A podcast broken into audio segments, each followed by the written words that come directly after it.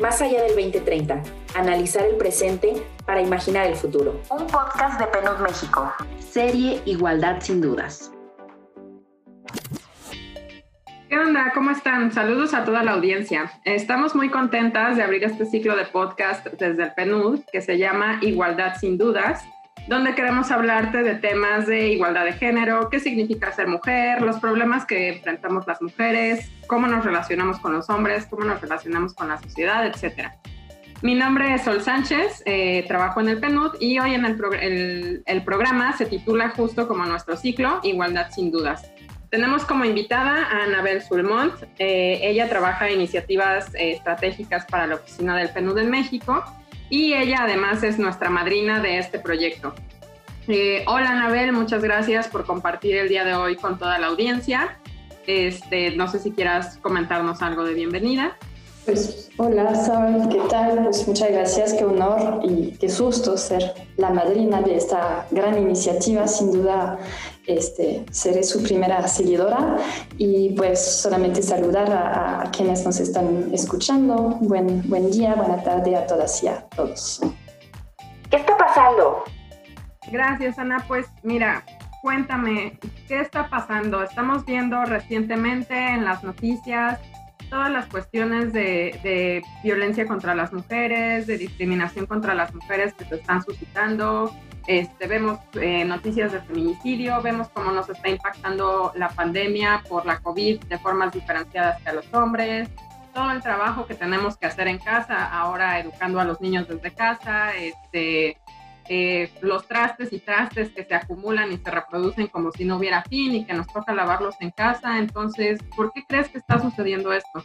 Uf, eh, porque creo, pues desgraciadamente creo que em, eh, México está, está viviendo algo respecto a la, desigualdad de género que es típico. O sea, lo típico es que una crisis no hace surgir un problema, solo que pues más bien lo, enfatiza, ¿no? Y, sabemos que mucho antes de la pandemia México ya, ya tenía problemas muy graves de, desigualdad de género.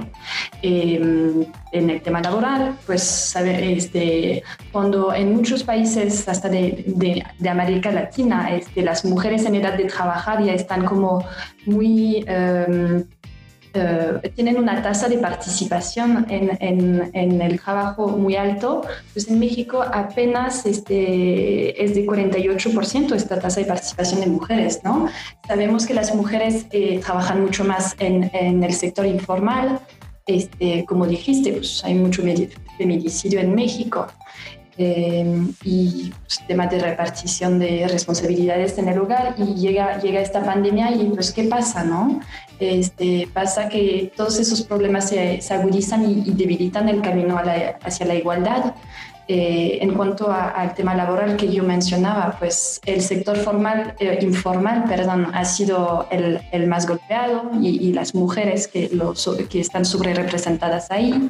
Este, el hecho de que muchas mujeres han tenido que arbitrar entre la atención a, a todas esas tareas extras que surgieron con el confinamiento en casa y su trabajo, este, el hecho de que este, todo indica que las mujeres hayan asumido este trabajo extra, pues incrementa una brecha económica entre hombres y mujeres y incrementa también pues este trabajo no remunerado en mujeres.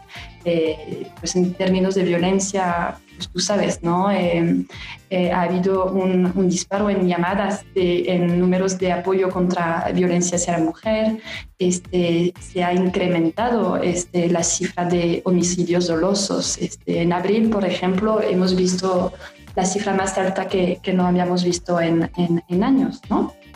Eh, y pues no sé, creo que también es importante recalcar que en el mundo, en el, eh, en el sistema de salud, el 72% de las personas que están empleadas ahí son mujeres, ¿no? Y eso pues conlleva muchos riesgos. Entonces definitivamente lo que hemos visto es eh, la, la, desigualdad de género en México es, es un tema crucial el día de hoy. Claro, Anabel, este, estas cosas que comentas son sumamente importantes nada más para nuestra audiencia recordar que lo que buscamos como un objetivo de desarrollo es la igualdad sustantiva de género entre hombres y mujeres. Esto quiere decir que no solo seamos iguales en papel, en las leyes, en la constitución, sino que realmente en las acciones del día a día, en lo que hace el gobierno, se vea esta igualdad.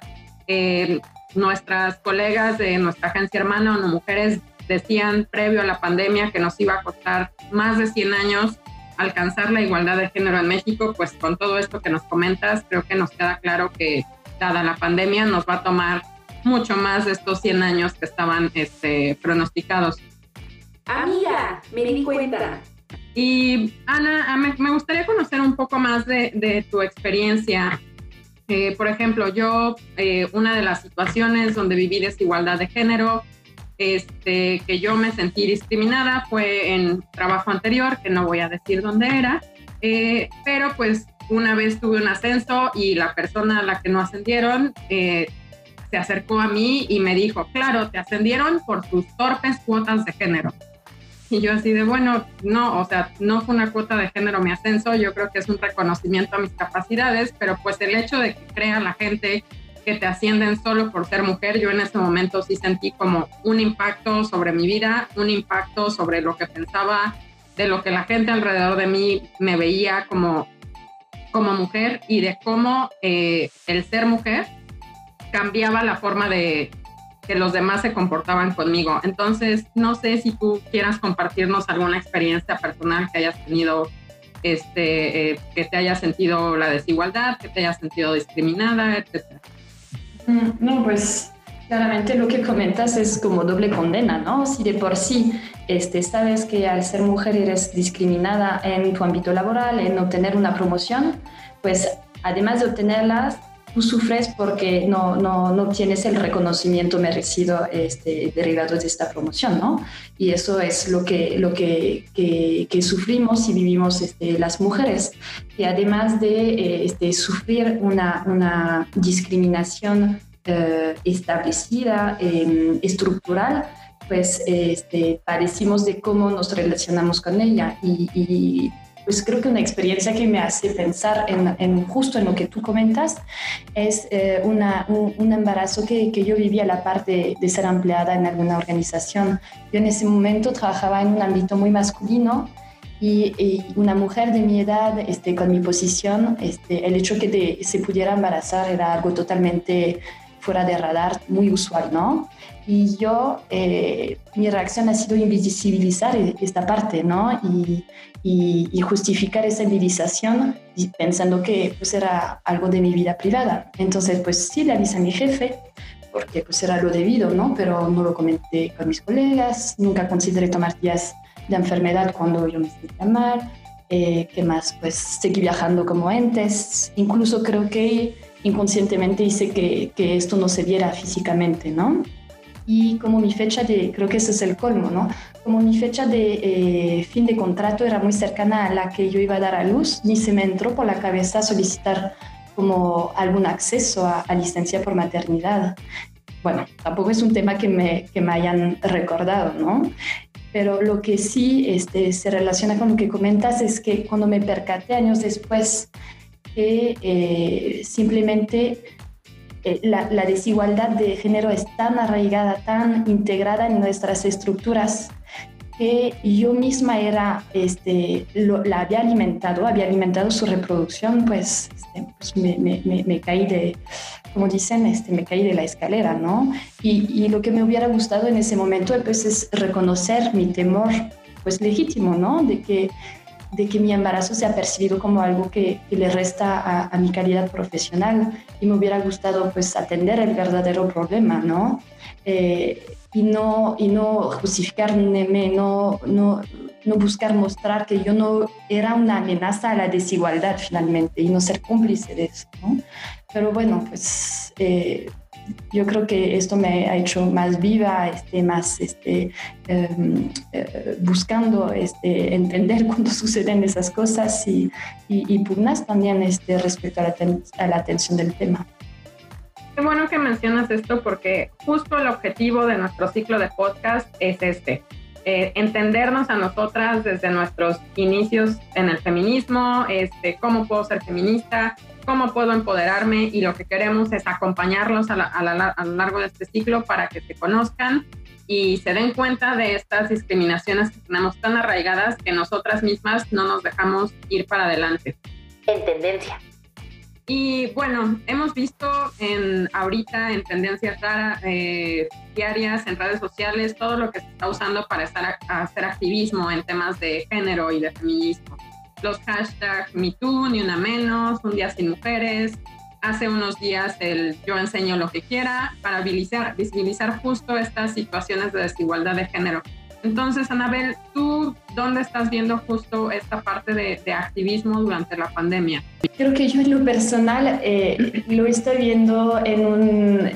Este, estoy viendo un poco de lejos lo que está sucediendo en redes sociales porque no estoy muy involucrada, pero lo que sí admiro y, claramente me parece visible es que eh, son discursos que permean, ¿no? Y, las generaciones este, eh, pues de, mujeres que tienen hoy en día 15, 20, este, 25, 30 años, pues son súper movidas y creo que pueden tener como una, una, su discurso o lo que llevan tiene claramente una permeabilidad en, en sus compañeros este, hombres, ¿no? No, no veo, me, me, toca muchas veces ver en redes, pero lo, yo creo que las redes finalmente eh, eh, tienen su efecto en la vida diaria, ¿no? Y, al observar este, hombres este, jóvenes comportándose, este, expresándose en la calle, en reuniones este, sociales, pues me parece que realmente el trabajo que están haciendo sus... Em, este, pues las personas de su generación, o sea, muchas, muchas mujeres y muchos hombres también, pues sí permean la sociedad y eso es algo que creo que es de, de gran valor y de gran impacto.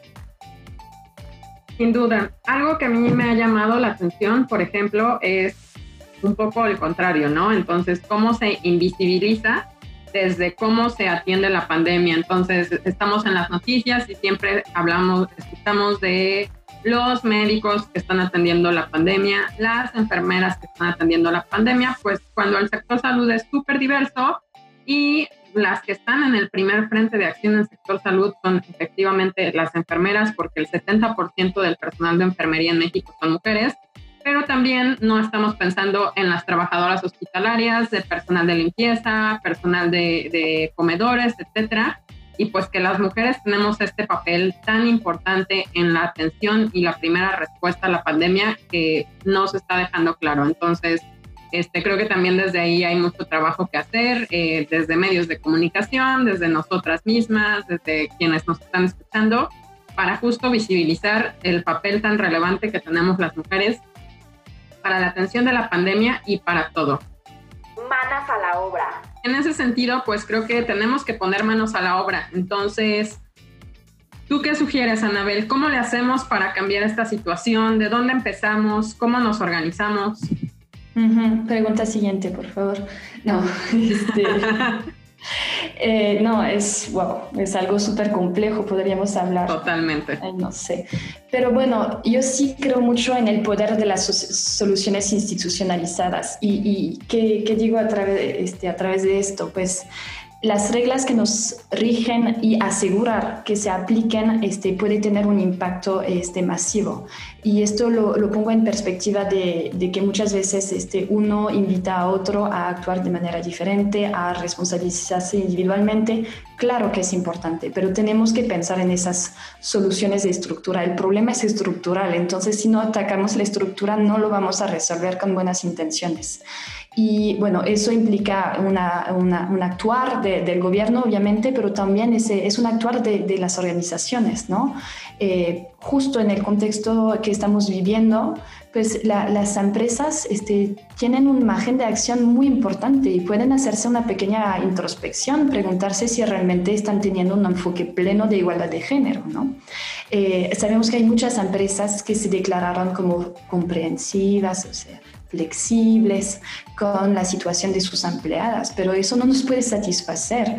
Este, queremos este, acciones concretas, porque al momento en el que este, hay una escasez de recursos, este, la buena intención este, de, de comprensión no, no, va a bastar. Entonces, si la, si la empresa está en capacidad de hacer inversión en equipamiento tecnológico para asegurar la continuidad del trabajo, pues también debería de estar en capacidad de otorgar apoyos para que sus empleadas puedan seguir trabajando en las mismas condiciones que sus empleados, ¿no? Que las y los cónyuges de este personal que se califica como esencial, pues no padezca de la actividad de sus parejas en tiempo de crisis. Eh, esto pasa por poner guarderías, centro de escuela a distancia, este, con todas las medidas de eh, seguridad sanitaria que esto conlleva, pero no es algo del otro mundo, se ha visto en otros países. También apoyos monetarios es una medida muy concreta que se puede llevar a cabo. Y, y aquí otra, este, el gobierno puede apoyar a, incentivar que las empresas tomen este tipo de medidas, ¿no? Eh, pueden otorgar créditos o subsidios, pero condicionados a que este, este este paquete de medidas esté, se, esté tomando. ¿no?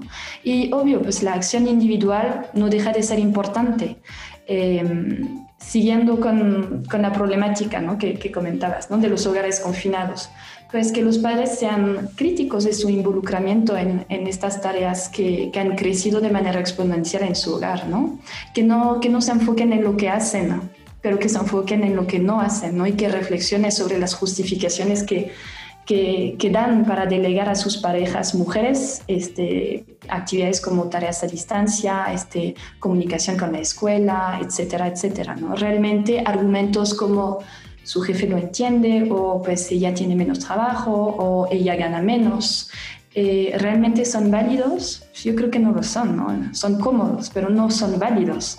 Este, estamos hablando justo de un mundo que está construido estructuralmente con desigualdad de género, que estructuralmente este, está organizado para que las mujeres ganen menos, este, que trabajen menos. Entonces, este, tenemos eh, que responsabilizarnos cada uno y cada una. Sin duda, también el trabajo individual es necesario, ¿no?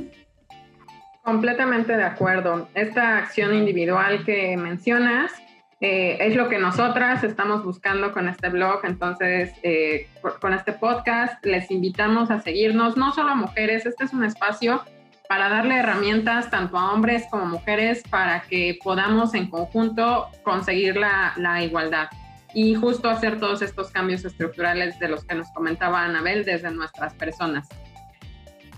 No más dudas. Eh, entonces, Ana, para no tener más dudas y también para que esto funcione como un espacio educativo, cuéntanos, eh, ¿qué es para ti la desigualdad de género explicada de una forma muy sencilla? ¿Por qué mm. existe? Ya nos dijiste un poco, pero nada más para concretizar y a quiénes afecta. Mm, ya. Eh, pues yo creo que, a ver, la desigualdad de género para mí se manifiesta cada vez que ante alguna situación las mujeres no tienen el mismo acceso que los hombres a sus derechos. Y este, si la observamos ahora, esta desigualdad de género en la sociedad, vemos que no es una, suma de situaciones aisladas, sino que, como decía, ¿no? es, una, es una cuestión sistémica. Eh, entonces, sí hay una desigualdad en las casas, en las tareas que se, que se asignan por cuestiones de rol de género.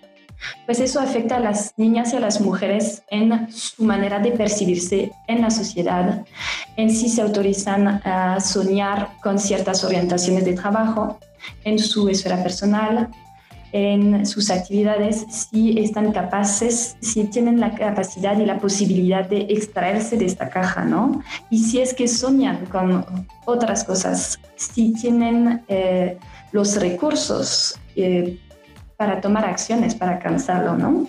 Entonces, eh, yo creo que la desigualdad de géneros sin duda es, es, es, un tema encadenado y, y que afecta a toda la sociedad. Eh, me decías por qué existe. Mm, pues es muy complejo, le, han dedicado tesis, libros al tema, pero mm, si miramos hacia atrás vemos que no es una construcción de ahora, ¿no? y es una construcción literal en la que se busca esencializar funciones, o sea, decir que ciertas funciones este, son por esencia funciones para hombres y otras funciones para mujeres. Y de esta manera, pues, logramos explicar la, la historia a partir de, de, de, esos roles sexuados, ¿no? Eh, para tomar solo un ejemplo, ¿no? Eh, el, el, famoso ejemplo de la prehistoria que explica por qué el hombre sale a trabajar y la mujer se queda en el hogar, ¿no? Eh, la idea de que el hombre sale a cazar para la sobrevivencia de, de, de, la tribu, de la comunidad, y, y, la mujer pues lo espera escondida en una gruta, este, cocinando y cuidando a niños, ¿no? Eh, obviamente con, eh, especialistas de, la materia han sido consultados, ¿no? Y lo que nos dicen es que no hay mucha evidencia de ello, ¿no? Es muy difícil este, poder hacer esas inferencias de, roles en un, en un periodo en el que, toda, que tenemos este, pues pocas evidencias, ¿no? Y que si nos, eh, si miramos eh, sociedades un poco eh, similares, este, nómadas en sociedades, sí, sociedades nómadas contemporáneas, pues no es tan clara esta, esta división este, sexual de roles. Y que más bien, ¿qué nos dice esta división? Pues eh, justamente esta, esta, construcción de la esencialización de las funciones. Entonces, pues eso no, obviamente no es una respuesta completa, pero es parte de un hilo que, que, nos permite reflexionar sobre cómo construimos la historia a partir de este, creencias eh, del presente, ¿no? Y, justo, justo retomando esta, esta división sexual que comentas, Ana, para hacer énfasis en a quienes les afecta, me gustaría compartirles que tenemos que abandonar la idea de que la desigualdad de género solo nos afecta a las mujeres. A ustedes, hombres que nos están escuchando, también les afecta y por eso es que buscamos igualdad de género ¿Cómo les afecta? Pues les afecta en que si tienen un hijo o una hija, no pueden estar más que cinco días, que es lo que les permite la ley, haciendo sus labores paternas. Entonces, ¿no les gustaría tener una licencia de paternidad que fuera igual de tres meses y cuatro meses y poder estar con su pareja y poder estar con su hijo o hija todo este tiempo tan importante para el desarrollo infantil? ¿No les gustaría también poder expresar sus sentimientos libremente sin que sus amigos se burlen? No les gustaría tener acceso a guarderías, cosas tan simples que como hemos interiorizado tanto no vemos que pues son también derechos que los hombres tienen que tener y que por medio de la igualdad de género los vamos a conseguir para todos y todas. Reflexión para llevar. Te, perdón Ana, te interrumpí, este, pero entonces si quieres eh, unir lo que me ibas a comentar ahorita con una reflexión muy breve para llevar, ¿qué le queremos dejar a nuestra audiencia el día de hoy? Sí, creo que esto que acabas de comentar es, es muy clave, ¿no? Obviamente no, no podemos dejar de, de, ver que las mujeres están afectadas, pues vean, ven, este, viven violencia, viven discriminación, pero como dices, ¿no? Eh, si hay roles de género, pues los hay también para, para hombres y esto pues les, invite, les, les impide a ellos también definirse con, con libertad. Y, y, quizás para llevarse alguna reflexión, como dices, pues es pensar que más allá de decir eh, a quién nos afecta, este, a, a, a, qué, a qué lado de la o sea, no estamos haciendo un partido de fútbol, al final de cuentas le, le afecta a la sociedad en general, al entorno este, en general, ¿no? Eh, hay estudios que muestran que a, mayor igualdad entre hombres y mujeres, a, mayor empoderamiento de las mujeres, hay mayor desarrollo, hay eh, mayor eh, crecimiento, hay un mejor manejo de crisis, incluso hay mejores resultados en, eh, en la lucha contra el, el, cambio climático. Entonces, creo que para nuestra sociedad, entre los desafíos duros que, que estamos enfrentando, eh, no hay que pensar que la, la, la, igualdad sustantiva de género es una, es una, ¿cómo se dice? Una cereza en el, en el pastel, ¿no? Es algo fundamental. No, no vamos a lograr este, eh, responder ante esos desafíos sin igualdad de género. Eso sí estoy convencida. Perfecto, entonces les invitamos a que se unan a esta discusión con nosotros con el hashtag Igualdad sin dudas.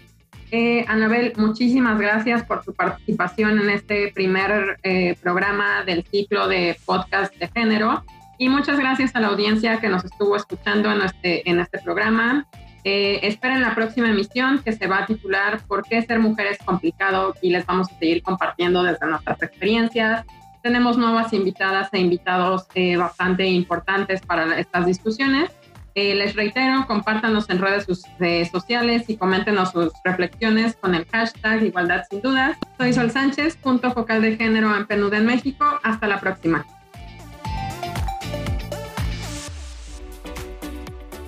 Más allá del 2030, analizar el presente para imaginar el futuro. Un podcast de PNUD México.